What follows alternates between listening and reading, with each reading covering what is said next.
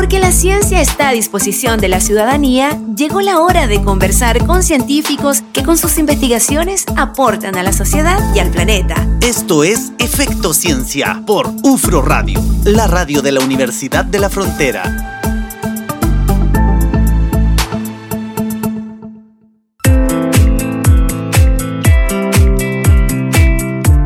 Seguimos haciendo Efecto Ciencia. Acá en UFRO Radio estábamos conversando hace poquitito con la subsecretaria de Ciencia, Tecnología, Conocimiento e Innovación sobre los desafíos que tiene el Ministerio justamente en los temas de ciencia abierta y, también otros, otros temas también que, está trabajando, que están en la agenda de Ciencia, Tecnología, Conocimiento e Innovación. Pero también queremos hacer eh, la bajada a la Universidad de la Frontera, conocer justamente qué es lo que está haciendo la UFRO en este tema, en este importante tema de ciencia abierta, y para eso queremos conversar con el vicerrector de investigación y posgrado. doctor Rodrigo Navia, ¿cómo está? Bienvenido a UFRO Radio Efecto Ciencia. Hola, buenas tardes. ¿Qué tal? Bienvenido, Rodrigo. Gracias por acompañarnos este ratito. Eh, nos estaba escuchando justamente, habíamos hablado con Carolina Gainz hace muy poquitito rato eh, y nos estaba comentando los desafíos de ciencia abierta a nivel nacional. Pero queremos conversar también un poquitito sobre este tema acá en la universidad. Eh, para dar un contexto, ¿cómo, ¿cómo, está entendiendo la Universidad de la Frontera el tema de ciencia abierta, Rodrigo? Bueno, nosotros, la verdad es que como institución adjudicamos un, un proyecto de fortalecimiento institucional que, se relaciona justamente con la ciencia abierta y, básicamente estamos, estamos entendiendo la ciencia abierta eh, desde distintos ámbitos. El, primero tiene que ver con, eh, con qué pasa con los productos de investigación eh, cuando usamos fondos públicos en la investigación. Yo creo que ese, ese es el primer la primera reflexión, el primer debate. Y ahí hay distintas miradas. Una mirada es que eh, desde el punto de vista, por ejemplo, gubernamental, eh, toda investigación que se haga con fondos públicos debería estar, debería estar, los resultados de esa investigación debería estar abierta a la comunidad. Hay un tema de debate inicial. Ya. Eh, y luego todo lo que tiene que ver con la informatización, el uso de datos, digamos, eh, poner a disposición de la comunidad eh, todos los datos de, fundamentalmente de ciencia, investigación, desarrollo, eh, hacia la comunidad con acceso abierto, que esa es la otra parte que, tiene que ver con tecnología eh, y también tiene que ver, por cierto, con seguridad. Perfecto. Por un lado tenemos entonces eh, la, parte de los fondos públicos, entendiendo lo que justamente tienen que estar eh, como resultado de investigación a disposición, abiertos, y por otro lado el tema de las plataformas. Ahora, Rodrigo, en el tema de fondos públicos con respecto a los resultados de investigación, eh, la subsecretaria, por ejemplo, nos decía estamos haciendo un trabajo fuerte con las universidades, porque ahí, claro, uno, uno se pone en el lugar del, investigador. ¿Cómo es este camino, este tránsito? De, porque me imagino que tiene que ver con un cambio de, indicadores eh, en la misma carrera académica. Aquí hay, hay, como una serie de cambios y transformaciones que se tienen que lograr justamente para poder incentivar también, no desde la ciudadanía, sino que de nosotros mismos el tema de ciencia abierta. Así es. Eh, efectivamente, Alex, el, el, proyecto eh, de fortalecimiento en ciencia abierta en realidad es un proyecto de, cambio cultural, De, cómo, de cómo nosotros hacemos las cosas. Eh, y eso, y eso yo creo que tiene una, una arista importante, es que entender de que si estando en línea con lo que propone la, Agencia Nacional de Investigación y Desarrollo, ¿no es cierto?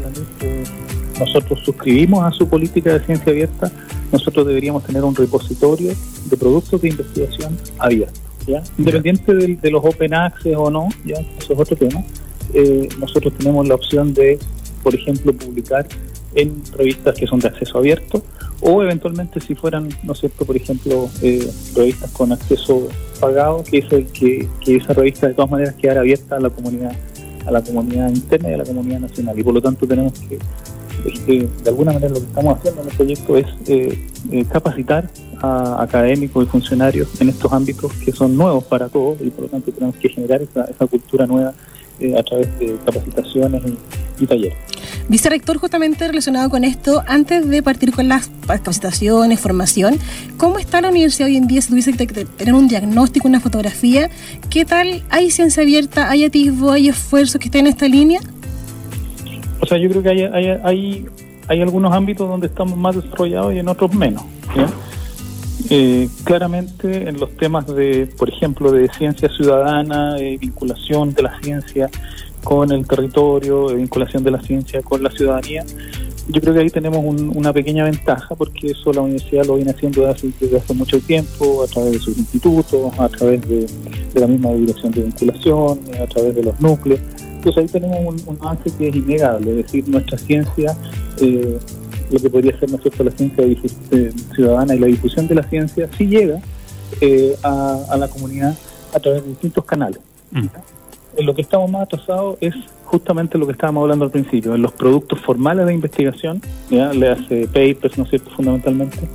Eh, en eso estamos más atrasados porque nuestros repositorios hoy día prácticamente no existen y eh, además no tenemos una política de dónde debe publicar o podría publicar el académico eh, asociado a esos proyectos de investigación. Pero imagino que justamente esos productos están asociados a este proyecto, ¿cierto? La idea es que una vez que termine este, este INE de ciencia abierta, tenga la universidad un repositorio y tengamos también, eh, en el fondo, más ciencia abierta en lo, práctico. Exacto, o sea, eh, el, el, yo siempre hago, hago la analogía, como lo dice un colega de, de informática educativa, con el uso de software, ¿ya? Para entenderlo bien lo que estamos hablando. O sea, en, el mundo existe el, acceso a software libre y, y acceso a software pagado. Sí. y, son dos caminos que son eh, paralelos y que eventualmente pueden coexistir. ¿ya? Eh, y, a nosotros nos gustaría, pensando en el, acceso abierto y en, la, y en la ciencia abierta, nos gustaría irnos más por el camino del software libre, digamos, si hago la analogía, lo que significa publicar más en revistas de acceso abierto. Rodrigo, ¿y, cómo, cómo, cómo hacemos, por ejemplo, en esta en esta lógica donde también hay, hay muchas editoriales pago, por ejemplo, en esto de la, ciencia, de, que los artículos están open access? ¿También esto está incluido? es es un tema de debate, ya. porque una, revista que sea de pago no significa que no pueda estar abierta. ¿ya? Mm. Eso es lo primero que hay que, lo que hay que dejar claro. O sea, si uno paga y de hecho, eh, claro, están abiertos, tanto a, los usuarios, al autor como a los usuarios, no hay, no hay problema. El mm. tema es que hay que pagar por ello y ese es, una, es un tema que tenemos que definir cómo se hace. ¿ya? Pero también hay un canal, un canal paralelo que es de Open Access, ¿no es cierto?, que se conoce ya eh, y que hoy día existe y hay revistas, bastantes revistas que están en, esa, en, esa, en ese camino. El tema es que hoy día eh, esas revistas no están en los cuartiles más prestigiosos de, de Q1 y Q2, podríamos decirlo, y por lo tanto ahí tenemos que tomar una decisión de cómo vamos a trabajar en esa, en esa otra línea. y eso, y eso claramente es lo que, lo que preguntaba, pues tiene un impacto justamente a veces en los currículum, en la evaluación de los currículum, la selección para el futuro proyecto FONDES, y entonces ahí hay una serie de efectos. Estamos conversando. Y eso, exacto. Y eso justamente tiene que ver también con la política gubernamental, en este caso de, de ANIT, como mencionaba, que si ANIT nos propone una política de, que los productos de investigación tienen que ir por el lado del acceso abierto, entonces, bueno, tendremos que evaluar de esa forma eh, la postulación a los proyectos, por ejemplo. Ahí se pudiese hacer un cambio, por ejemplo, en esta en estos cálculos que, que se, con los cuales se calcula el currículum a la postulación de proyectos. Ahora, ese es un tema eh, que va a ser de debate nacional y por lo tanto eh, no es un tema que va a suceder mañana, pero eh, a lo mejor va a haber un factor de ponderación a futuro en donde algún porcentaje de las publicaciones estén en acceso abierto, por ejemplo. Perfecto. Estamos conversando con el vicerrector de investigación y posgrado de la UFRO, doctor Rodrigo Navia, acerca de la ciencia abierta acá en la universidad. Nos vamos a una pausa y continuamos haciendo Efecto Ciencia acá en UFRO Radio.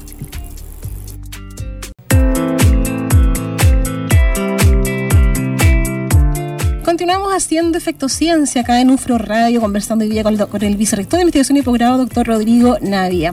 Doctor, a veces uno escucha, hay una frase ¿no? que suena en ciencia abierta que dice tan abierto como sea posible y tan cerrado como sea necesario. Esto, en términos simples, ¿a qué se refiere? Se refiere básicamente al uso de datos. Eh, lo que pasa es que podemos tener ciencia abierta, tan abierta como sea posible, sí, pero eh, el tema está cuando hay uso de datos sensibles o bases de datos, que ya se usa mucho en investigación clínica, en investigación sociológica, y eso es un tema que también eh, va a tocar revisarlo cuando estemos definiendo políticas universitarias en este ámbito, es decir, tan abierta como sea posible mientras no haya un uso, un uso, un acceso indebido a datos que son de personas. Claro, imagino igual tendrá que ajustarse a los tipos de datos, ¿no? Entendiendo que los datos que trabajan ciencias sociales con medicina, por ejemplo, son muy distintos igual. Exactamente, exactamente. Y eso es un tema porque las bases de datos también eventualmente pueden tener sus, propios, digamos, sistemas de protección, en, sus propios sistemas de pasan esos proyectos normalmente pasan por comités de ética donde el, el investigador responsable se compromete a utilizar esos datos de forma responsable de una manera A, B, C o D, digamos. Entonces ese, es un tema que es muy sensible. Vicerrector, y también está una de las exigencias que tiene esta política de acceso abierto de la NIF es que eh, los investigadores tengan un plan de gestión de datos. ¿Cómo se piensa trabajar justamente ese ámbito en la UFRO, entendiendo que son eh, diferentes, eh, diferentes objetos de estudio? Bueno, ese, es un tema que no está resuelto internamente hoy día. ¿ya? ese, ese, ese, ese tema hoy día pasa en la institución eh, necesariamente por un comité de ética que evalúa que la metodología, ¿no es cierto?, esté acorde a los estándares nacionales e internacionales eh, de ética y protección de datos.